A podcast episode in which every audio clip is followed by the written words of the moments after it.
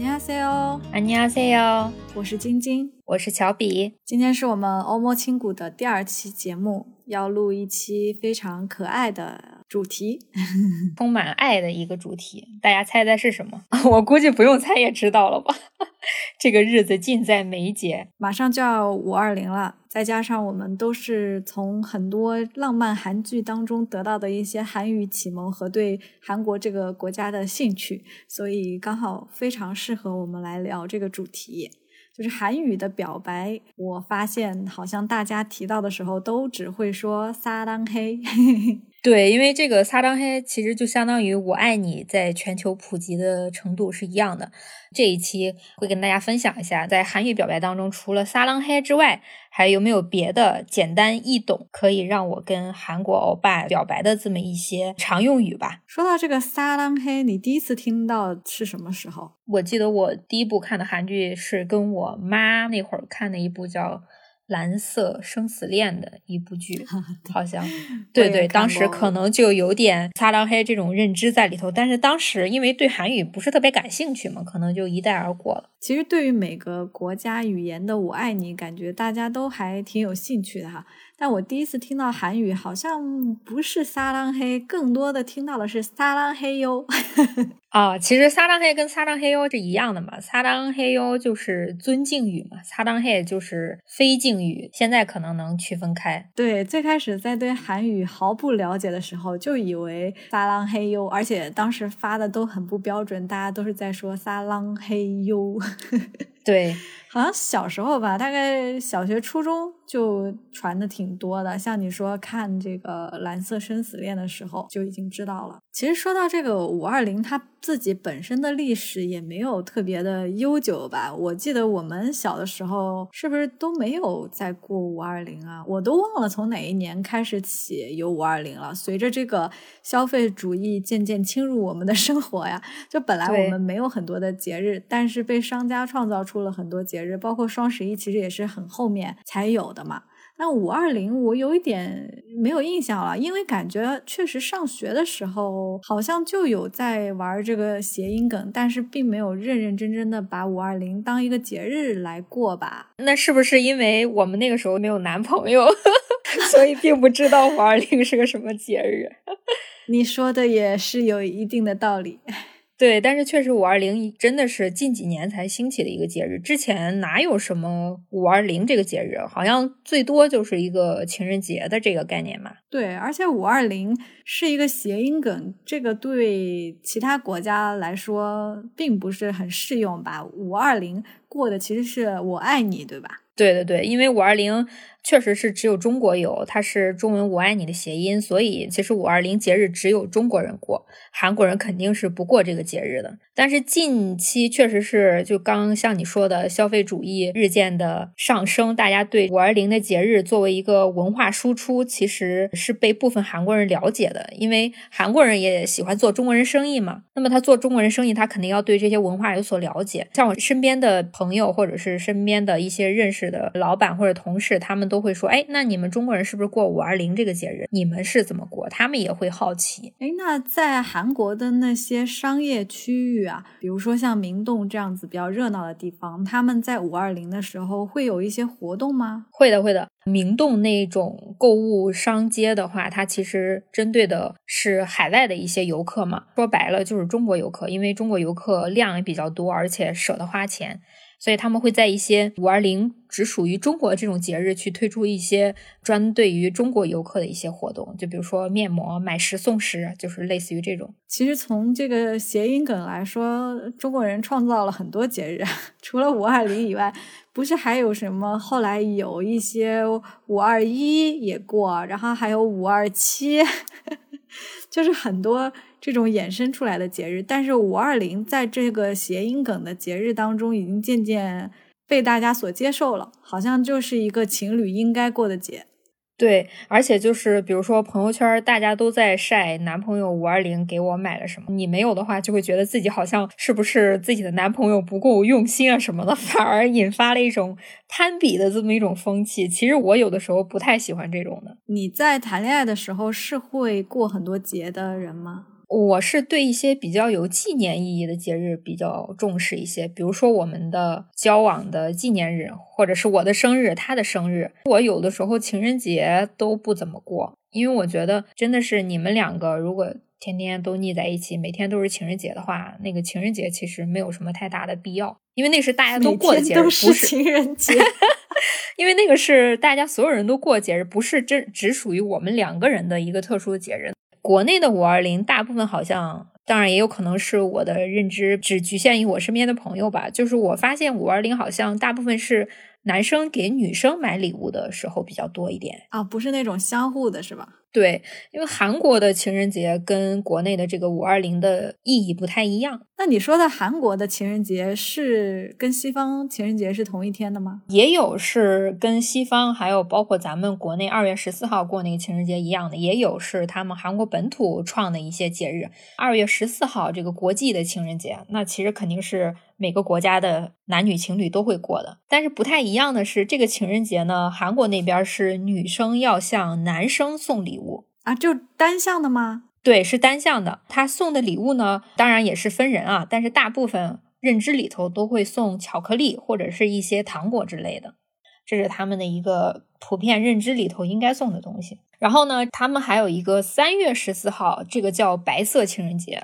当然，国内可能有很多朋友应该也过过这类似的这个节日。这个其实日本也会过。对，然后这个时候呢，也是单向的。这个时候就是男生向女生送礼物，就是反过来了。这个时候呢，男生向女生送的礼物其实也多方面是糖果或者巧克力为主。如果就是比如说你跟这个女生还没有交往，那么你就可以借这个机会，拿着你的巧克力或者糖果去跟他表白也是可以的。这个对我来说还真是一个 全新的知识，因为我会觉得好像在二月十四号大家都是互相送礼物。没想到二月十四号是这样单向的，到三月十四号又还回来的感觉。对每个国家过节日的习惯啊，或者是礼仪，肯定就是都不一样嘛。但是韩国那边确实是有一个，不是说单方面的。一个人一直给另一个人送礼物，而是说互相送礼物有这么一个礼仪吧，挺有意思的。这个是我们认知当中能有的两个情人节，然后他们还有一个比较本土的一个情人节，这个我觉得可能很多朋友都不太了解。他们四月十四号还有一个情人节，叫做黑色情人节。所以二月、三月、四月的十四号都是节日。对这个黑色情人节呢，它其实算是一个比较土生土长的韩国节日，它不是为了那些恋人而准备，是为了一些单身青年准备的。如果在这一天单身男女一起去吃黑色的炸酱面的话，就会形成一段比较好的姻缘，也是比较适合表白的日子。当然，这个只是在韩国那边才过。其实挺有意思的一个节日的，这个听起来有点迷信啊。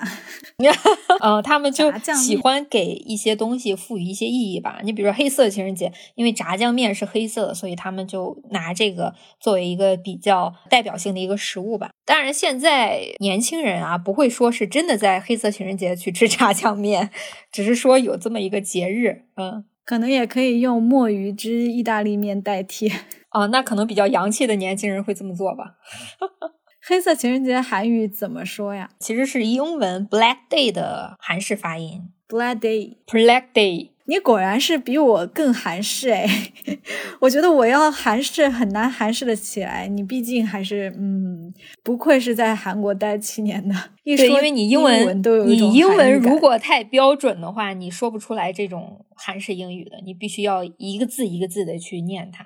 嗯，但我有一个问题呢，在韩国人的眼里，二月的这个情人节，三月的情人节。是差不多完全平等的嘛？因为照你刚才说的，如果是一个你来我往的感觉，他们俩的重要性应该是差不多的吧？应该这么说，我觉得二月十四号跟三月十四号基本上算是一个比较齐平的节日，因为韩国那边他们是比较重视仪式感跟氛围感的这么一个国家，就是喜欢浪漫，喜欢这种有情调的节日，所以一般就是男女情侣在非常甜蜜的阶段的话，其实这两个节日都会过。嗯，那韩国人跟跟我们一样过光棍节吗？光棍节其实韩国人也过的，只不过是他们跟咱们的意义不太一样。你像国内的光棍节，就是我单身你单身，那么我们就开心的过这个光棍节。但是韩国的光棍节呢，比起说我是单身这种意义，它其实是以一种巧克力饼干去作为代表。我不知道大家有没有吃过，就是类似于一种细长条形的一种巧克力饼干，一根儿一根儿的那种，百奇那种吗？对，巧克力棒，但是特别细的那种。他们管这种呢统称为 “bye bye lo”。他们这个光棍节的叫 “bye bye lo day”。如果说在当天你送这个 “bye bye lo” 给你自己喜欢的人，或者是有好感，或者是觉得还不错的人，那么你送的越多，就代表你对这个人喜欢程度越高。那么，如果这个人他收到这个巧克力饼干越多的话，就证明他其实是在人群当中最有人气的一种代表。送这个饼干的意义呢，就是希望对方能像这个细长条的这个巧克力饼干一样，又细又瘦，就是类似于这种意思。那难怪韩国人有那么强的身材焦虑啊！他们连表白的时候都要对方又细 又长又瘦。对，韩国不仅有身材焦虑，他们还有。颜值焦虑，所以他们整个就是对外形是非常讲究的一个国家。当然，我觉得这个也不能说不好吧，就是只是说他们更在乎一些外在性的东西吧。我记得我当时还在上学的时候，就特别担心自己在拜拜了这一天 一袋饼干都收不到，所以我当时跟我身边的好朋友都说了，我说我当天要买十袋，我会分给你们，你们的也要分给我，因为我不想让大家知道自己一一袋饼干都没有收到，就没有任何人气，不受大家欢迎的那种。那所以是每个人都会收到吗？基本上每个人都会收到，其实就是礼尚往来嘛。那这个是学生玩的比较多，还是职场的大家也会玩啊？啊，职场上也会玩，职场上在 Baby Lo 那一天，同事之间也会互相送。哦，那还挺可爱的，感觉就是一个吃饼干的节日吧。大家也不一定是真的表白。对，如果你真的是有暗恋的人的话，你甚至可以塞一张小纸条进去。其实大学生很多都以这种方式去去进行表白。我觉得这种还挺可爱的一种行为的哦，韩国人还是挺会创造这种浪漫机会的哦。嗯，对他们这种机会真是就随时可以创造出来，多多益善。所以听起来他们这个光棍节是真正的一个 光棍节，就可以表白的，又比较暧昧的节日。咱们的这个光棍节其实实际上没有人过，都是在买东西，主要被双十一占据了。没有人真的在双十一去找对象，但是也有一些人会在光棍节表达自己单身的一种无奈吧。说韩国人吗？还是咱们？咱们国内啊？对对对，双十一主要就是在朋友圈发泄一下，所以我觉得我们其实也应该考虑出一些这种。浪漫氛围的节日，不管真的有没有喜欢的人，你也可以送给朋友。这样的话，即使你哪天有真正喜欢的人，你送出去，你也不会觉得尴尬，因为大家都在这天送东西，这样才能缓缓的，就是表白。要不然的话，你二月十四号什么这种，大家都要过情人节或者咱们的七夕节这种，你意图就太明显了。对，别人压力就很大，对你也容易社死。对，我觉得 baby low 这种就很好，就是隐藏在这个友情里面，就是朋友之间也可以送，但是我可以附上一些我的小心思或者什么的，这样的话也不会显得特别突兀嘛，然后又能给对方一些暗示。对，而且他们送的礼物，你其实可以看出来，都是一些巧克力或者糖果之类的，也没有太大的经济负担，我觉得还挺好的。那韩国除了这些节日以外，还有？比较主流的节日吗？圣诞节啊，就是情侣之间还是也像我们这种跨年啊、圣诞节啊这种也会在一起过哈。对，圣诞节你比如说就你刚刚提到的明洞，你去的话基本上水泄不通，就大家都出去吃饭呗，就跟我们这边一样。对，因为一到圣诞节的话，韩国那边大街小巷都特别的有氛围，包括圣诞树啊、灯光啊，就甚至还有人会弄一些人造雪花啊或者什么的，就是会让你觉得，即使你不喜欢圣诞节，但是你看到那个氛围，你就会觉得哇，天呐，好浪漫啊！我必须要有个男朋友跟我一起过啊。这个一个是因为韩国本身是一个基督教的国家嘛，对吧？它这种圣诞节传统本身就比我们这边会意味更浓一些，再加上我觉得韩剧影响真的很大，就看到下雪，就比如说《来自星星的你》那个初雪啤酒炸鸡表白这种，那种营造出来的感觉就是韩剧的那个氛围。对对，他们对这种氛围感的拿捏特别的又得体，不会让你觉得不舒服，然后又特别的深入人心，让你觉得有一天我会不会也可以实现那种场景。其实说到这儿，我就想聊一下今天我想提到的一个重头戏。其实说到撒浪嘿，其实就是我们从小对于韩剧的一个感受。就整体，我们对于韩国这个国家的第一印象，以及对它的兴趣，对我来说，全部来自欧巴和欧尼们，就是现在的那些俊男靓女们在荧幕上给我带来的影响，也是为什么我会小时候就知道撒浪嘿啊，也会知道一些韩语的一些常用的表达，其实完全都是从韩剧里面得到的。也想跟收听我们节目的人一起来回忆一下，就韩剧里的这些浪漫情节。顺便我们就可以聊一下韩国人之间的爱称啊，还有他们表白的一些常用语。我先说一个我的经典表白场景的印象。行，我其实不太记得那个台词了，但是那个画面我记得特别清楚，就是李东旭和李多海。哦，My Girl 是吗？对，我的女孩。当时我看的时候，应该是湖南卫视播的吧，播了一个原版的。他好像把《My Girl》改了一个名字，我忘了是什么名字了。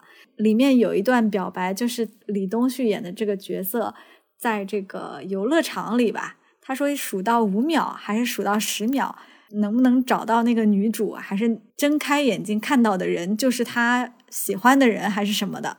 他就一边走一边数，然后他一睁开的时候，刚好那个女主还就在那个旋转木马还是啥的旁边，整个画面就是大光圈唯美。那也是我第一次知道，就是韩语数数怎么数。然后 他在一边走一边说那个韩娜 two，我当时就想说啊，我说那个韩语原来数数是这么数的。然后他睁开眼以后就看到他了，大概就说了一串表白的词吧，我都不记得有没有撒浪嘿了，反正很经典。我当时就。感动，那应该是我的这个韩语名场面吧。My Girl 真的是，就是即使我到现在回忆起来，也是一个非常甜，但是又带轻微虐的这么一部韩剧，确实挺浪漫的。而且，呃，李东旭跟李多海真的是俊男靓女。那个我也是很小的时候看的，我当时看了，我就会在想，哇，这天啊，这世界上还有这么帅的男生和这么漂亮的小姐姐，当时心里就这么想。然后没想到，我真的去了韩国之后，我发现是真的存在的，因为很多人都特别精致，真的跟韩剧里头一样。对我当时就在想，哇，韩国大街小巷真的都是这样子的吗？就韩剧也是源于生活嘛，肯定是存在，当然也不是说每个人都是那样。然后我想了一下，我这边的名场面是什么呢？第一个认知到除了撒浪嘿之外的表白语的时候，是我当时疯狂迷恋《我是美男啊》这部韩剧，我不知道你有没有看过。原来是美男啊！啊，对，sorry，叫原来是美男这部，我记得特别清楚，是我上大一的时候看的韩剧。那个时候因为我是刚接触韩语嘛，然后我接触韩语之后，我就发现他说了一句话，但是这个一句话呢，不是我平常认知到的“我爱你”，然后我就查了一下。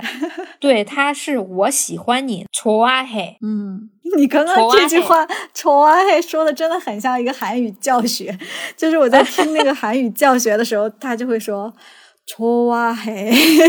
对，초아 해， 这个是我 呃第一次听到哦，我就在想，原来表白不止只有사랑 해， 竟然还有초아 해， 我喜欢你这种比较小众的一点。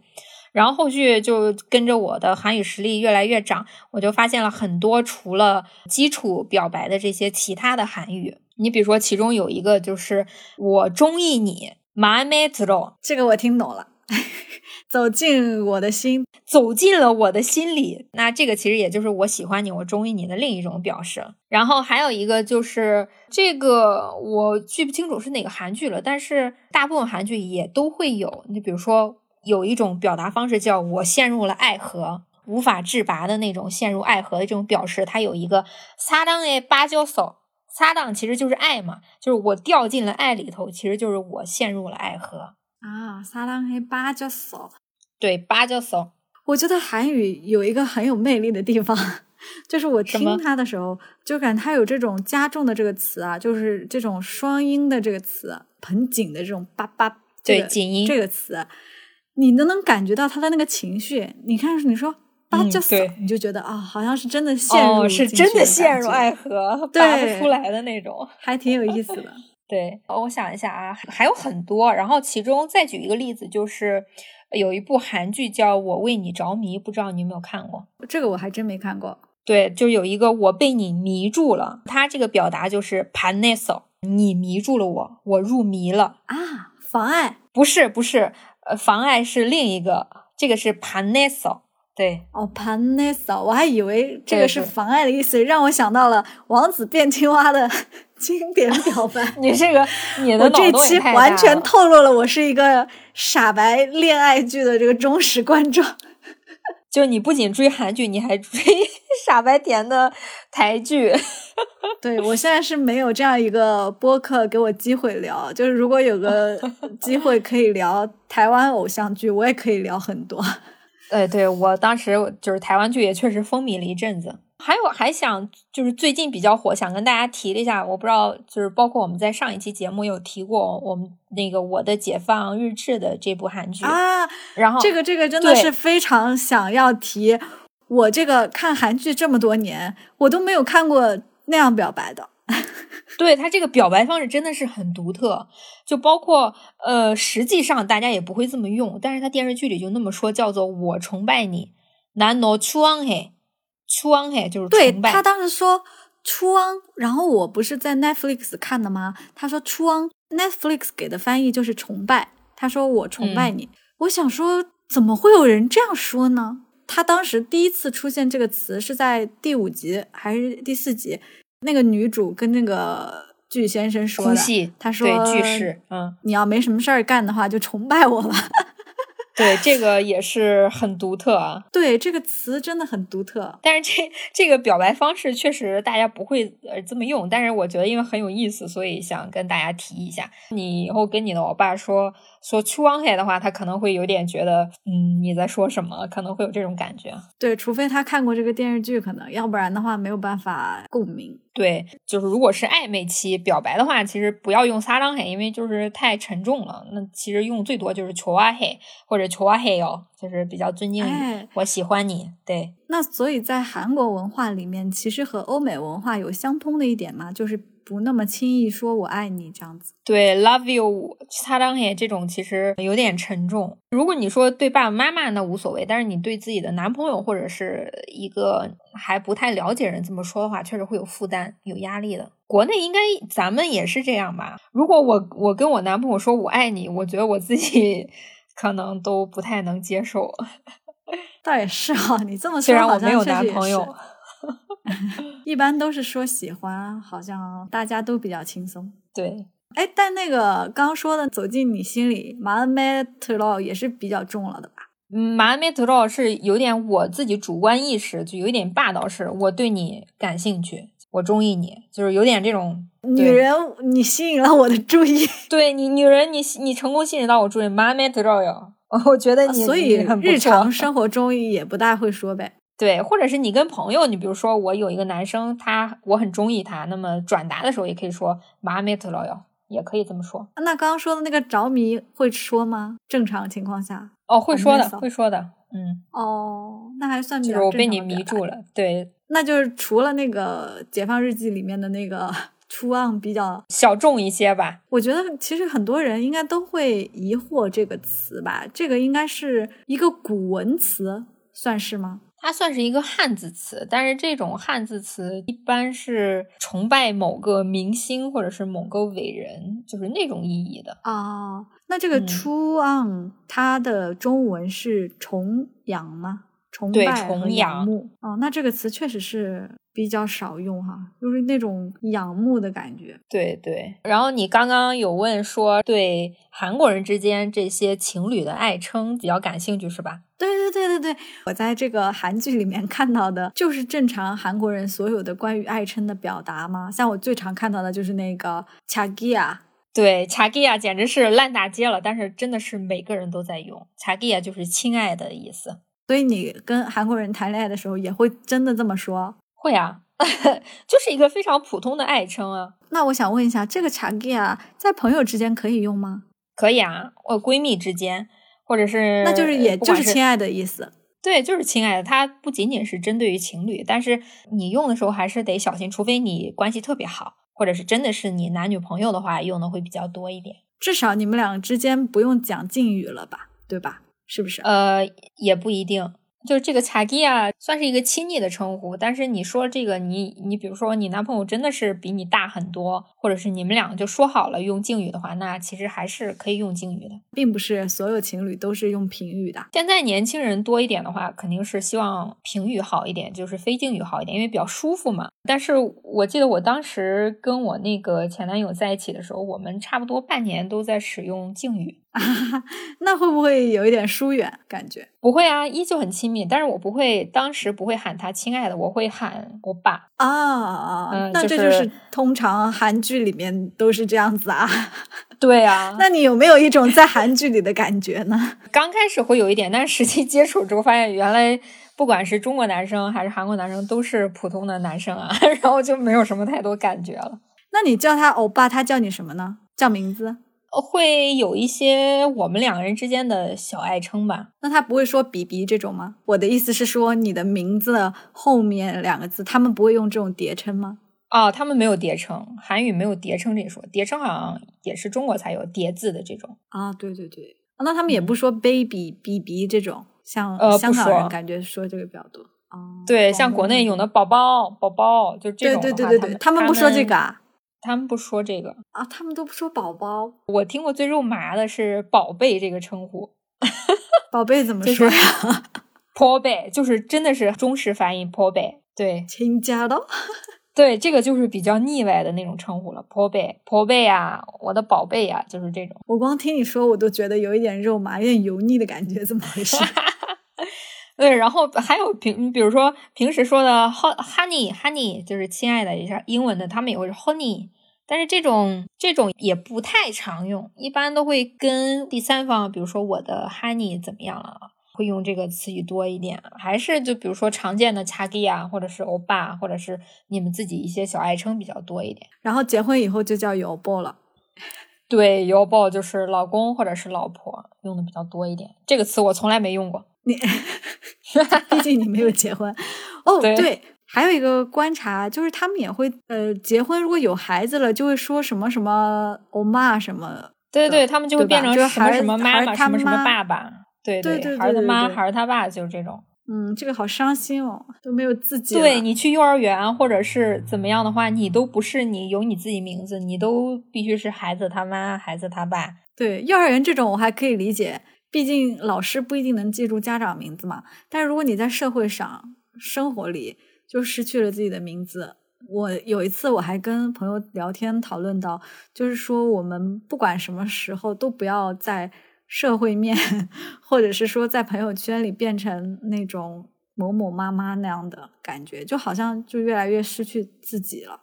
但是这个我感觉也是很多无奈的情况吧，因为你进入社会，如果你新换了一种身份，那么外人称呼你的时候，好像更多的会使用就是以孩子为主这种，在韩国这种特别那可不一定哦。那你看，这主要是东亚社会的问题。你看西方就不会啊，没有人会说什么 Emily's mom 什么的，对，他们一般应该都喊名字大部，分文化差异。名字。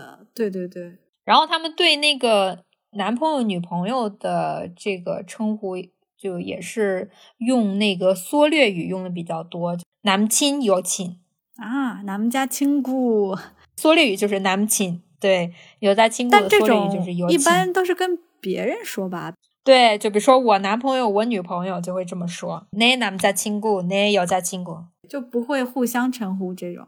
对他们就比如说你们就是跟一群朋友在一起，你们想了解对方有没有男女朋友，一般都会问啊，问的时候就是男亲一色哟，你有男朋友吗？有亲一色哟，啊，有女朋友就会这么问。大家记住了吗？非常实用哈。要是在路上碰到好看的小哥哥，对，直接就好呀。对，有亲一色哟，然后对方就会一脸问号，我的隐私问题你干嘛要打听啊？哈哈哈哈哈。哎，但其实，在韩国这种隐私问题，这种可能不是很好问。但比如说，你到韩国，如果你决决定要跟对方讲敬语还是评语什么的，不是肯定都得问年纪吗？对吧？对对，问完年纪，比如说你比我小，那么这个时候我就会说，那我可不可以对你用评语？那么你如果答应了，那我就 OK。OK 完之后，那下一步，比如说我对你有意思，我就会问你，我有一个比较好奇的，不知道可不可以问。然后我还没有听到你的回答时候，我就会直接说，那你有没有男朋友？就这种。哦，哎，这是一个提问技巧哈。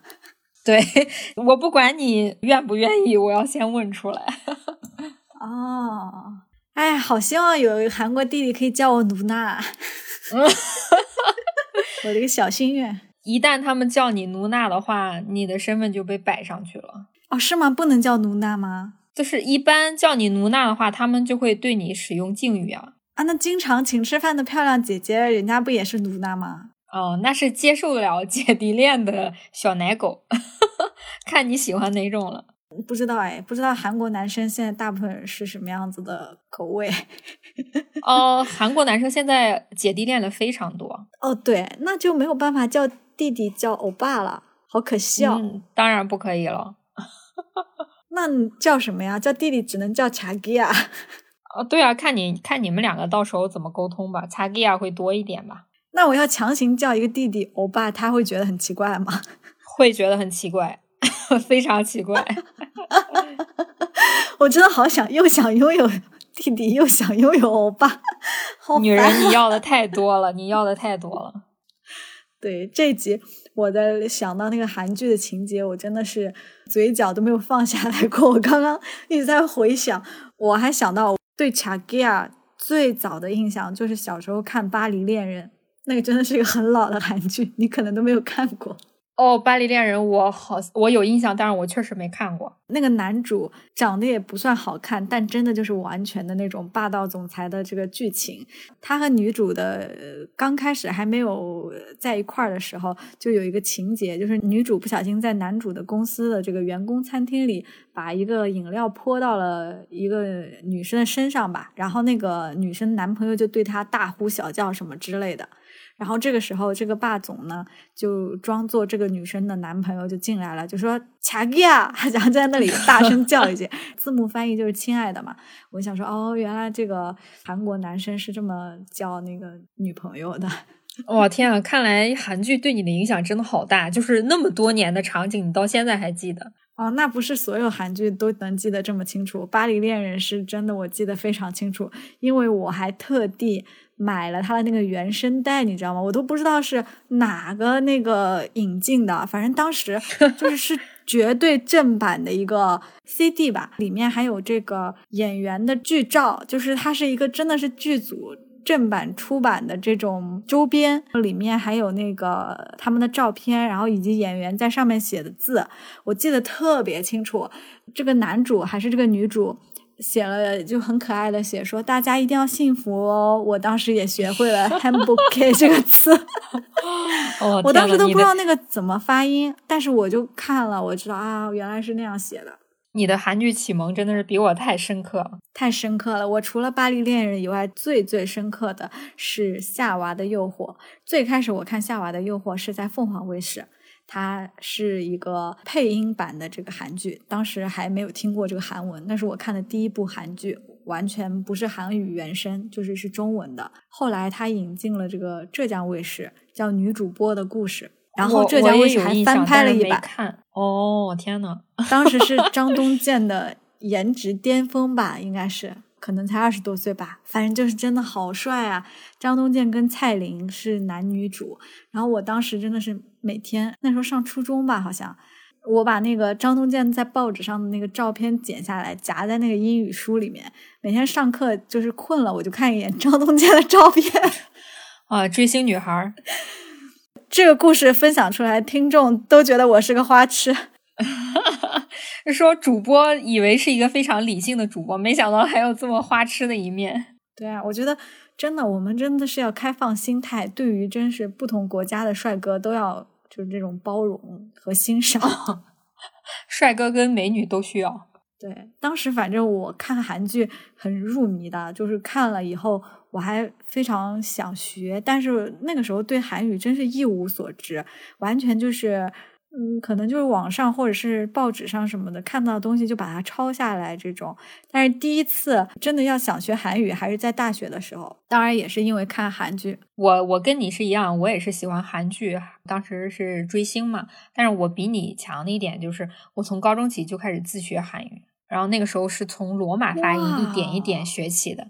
然后我上高中，每次学校有校庆需要人出节目的时候，我就会上去唱韩语歌。哇，你唱过什么歌？宫那个韩剧，我不知道你有没有看过？看了，尹恩惠嘛，是吧？对，然后有一首歌叫《Press Love 》，然后那首歌真的学了整整一个月上台表演。这个《新西游记》的真题里也有。对我不管我发音标不标准，我只要唱出来，就证明我很厉害。那确实啊，因为当时其实也没几个人能听懂吧？你的朋友啊，这个同学啊，应该都不大明白啊，不大懂对对对，所以他们当时觉得我很厉害。对，那你当时还是很用心的学了罗马发音，就有些就是用中文啊。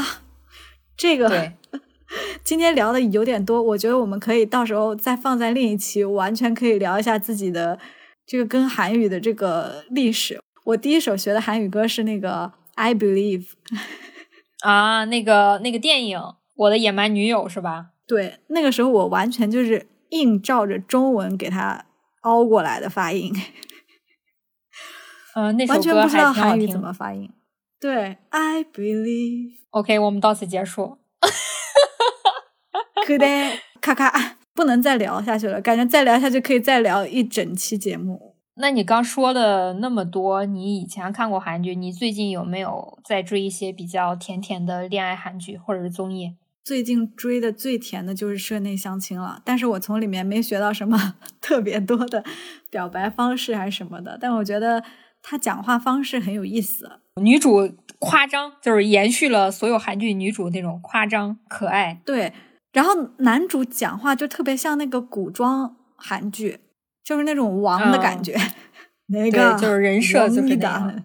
室内相亲，我觉得是挺有意思。你有时候就释放一下压力的时候去看一下可以。但是我觉得比起这种比较无脑的这种恋爱剧，我更喜欢《二十五二十一》这部韩剧。当然现在也已经过去一段时间了啊。嗯，这个我也看了。除了结局，我想给呃编剧寄刀片之外，别的都挺好，真的就是又真实又甜蜜。是的，是的，这个我也觉得很甜。前几集我还看哭了。对，前几集真的很燃又热血。还有就是前段时间比较火那个综艺，我相信大家应该都看过《单身即地狱》那部综艺，简直可以封神了。除了女主有的一些个人问题之外，哈，你看你都把她叫女主了，其实大家都是平等的女嘉宾。对，女嘉宾，你 说女主我都知道说的是谁，因为她实在是太亮眼了。不好意思，哦，对不起，别的女嘉宾。这个在我的这个另一个播客里，其实有聊这个节目，专门聊了一期，就是讲这个宋智雅的。但是宋智雅的里面的这个说话技巧，我和我朋友在一起看这个节目的时候就惊呆了。即使我朋友啊完全不懂韩语，他其实很少看韩剧，也不怎么看韩综。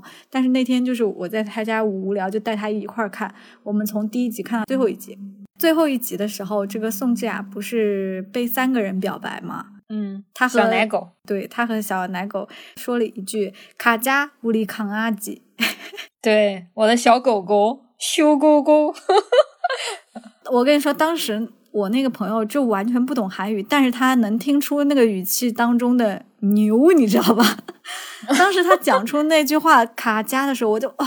然后我就跟我的那个朋友解释了一下，然后我说那个这个卡加就很轻松，就是一起走吧。乌力扛压级就是说我的小狗狗这种，然后我那朋友就说绝了，这个宋智雅真是绝了，就是他很会很会说这些话，明明大家语言都是一样的。像宋智雅这样的女生，其实还是比较少数的。我觉得咱们这些普普通通的女生，还是该怎么样怎么样吧，不用非得去学那些撩男生的手段。我觉得还是本我比较好一点吧，不用刻意去媚男，咱就是说做自己，其实是最好的。对，还有最后一部给大家。推荐的综艺就是也出了好几季，包括国内也有类似的节目，叫做《心脏的信号》啊，哈，这个出了三季。对，哈次西格脑，你果然说的比我就 韩语许多。对我们必须要说韩式英语。这个虽然我们没聊过，但是《哈 Signal》也是我的初心韩国恋爱综艺，因为我在第二季的时候真的非常受伤。那有很多意难平的是吧？对，第二季那个大猪蹄子不是都红遍全网了吗？我真的是每每提到的时候都心很痛。但是第二季也真的是封神的，永远觉得第二季很好看。就是虽然后面第三季什么也还不错，但第二季真的是经典中的经典。对，当时迷迷的时候，我还去韩网去扒他们的后续，貌似说他们又在一起了。但是现在怎么样，不太确定啊。当时是节目结束一段时间之后，他们又在一起了。那么啦，我这完全不知道哎，我还关注了英珠的 Instagram。当然这个我不确定啊，我只是看韩网一些网友扒一些蛛丝马迹，就比如说他们发的 Instagram 状态。比如说情侣相关的配饰之类的，哎，我也不太确定啊。每次到这种时候，我都恨自己韩语不够好。我也很想去韩网上看一些新闻。我现在在努力学习，希望你有朝一日可以对你喜欢的欧巴用韩语表白。哎，是欧巴还是同赞呢？让我想一想。我哎，都可以，都可以，只要能表白也可以，也得有点要求。收尾，收尾。好了，今天的节目就差不多了。我们中间其实聊了挺多很想延伸下去的话题，可见我们这个播客这个后续有不同话题的潜力还是蛮大的，还是有很多很多可以聊的东西。对，尤其是对于一些韩剧、韩综以及帅哥美女这种话题的话，我们两个就收不住口了，简直。如果大家也感兴趣的话，可以在评论区给我们留言，跟我们一起讨论。如果五二零你幸运的有想要表白的人。反正我是没有，你应该也没有。哎，那这样吧，这样吧，我提议一下，就是如果大家五二零有想要表白的对方，但是又不敢去表白，其实可以在我们的留言下面去写一下评论，不管他能不能看到，最起码我们自己的心意可以表达出来。你觉得这样怎么样？我觉得很好，我觉得可以，甚至艾特那个人来看一看。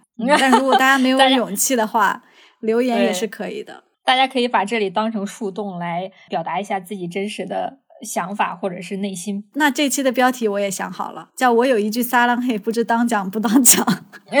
这个有点太，有点太搞笑了。如果想不到更好的题目，就用刚才那个了。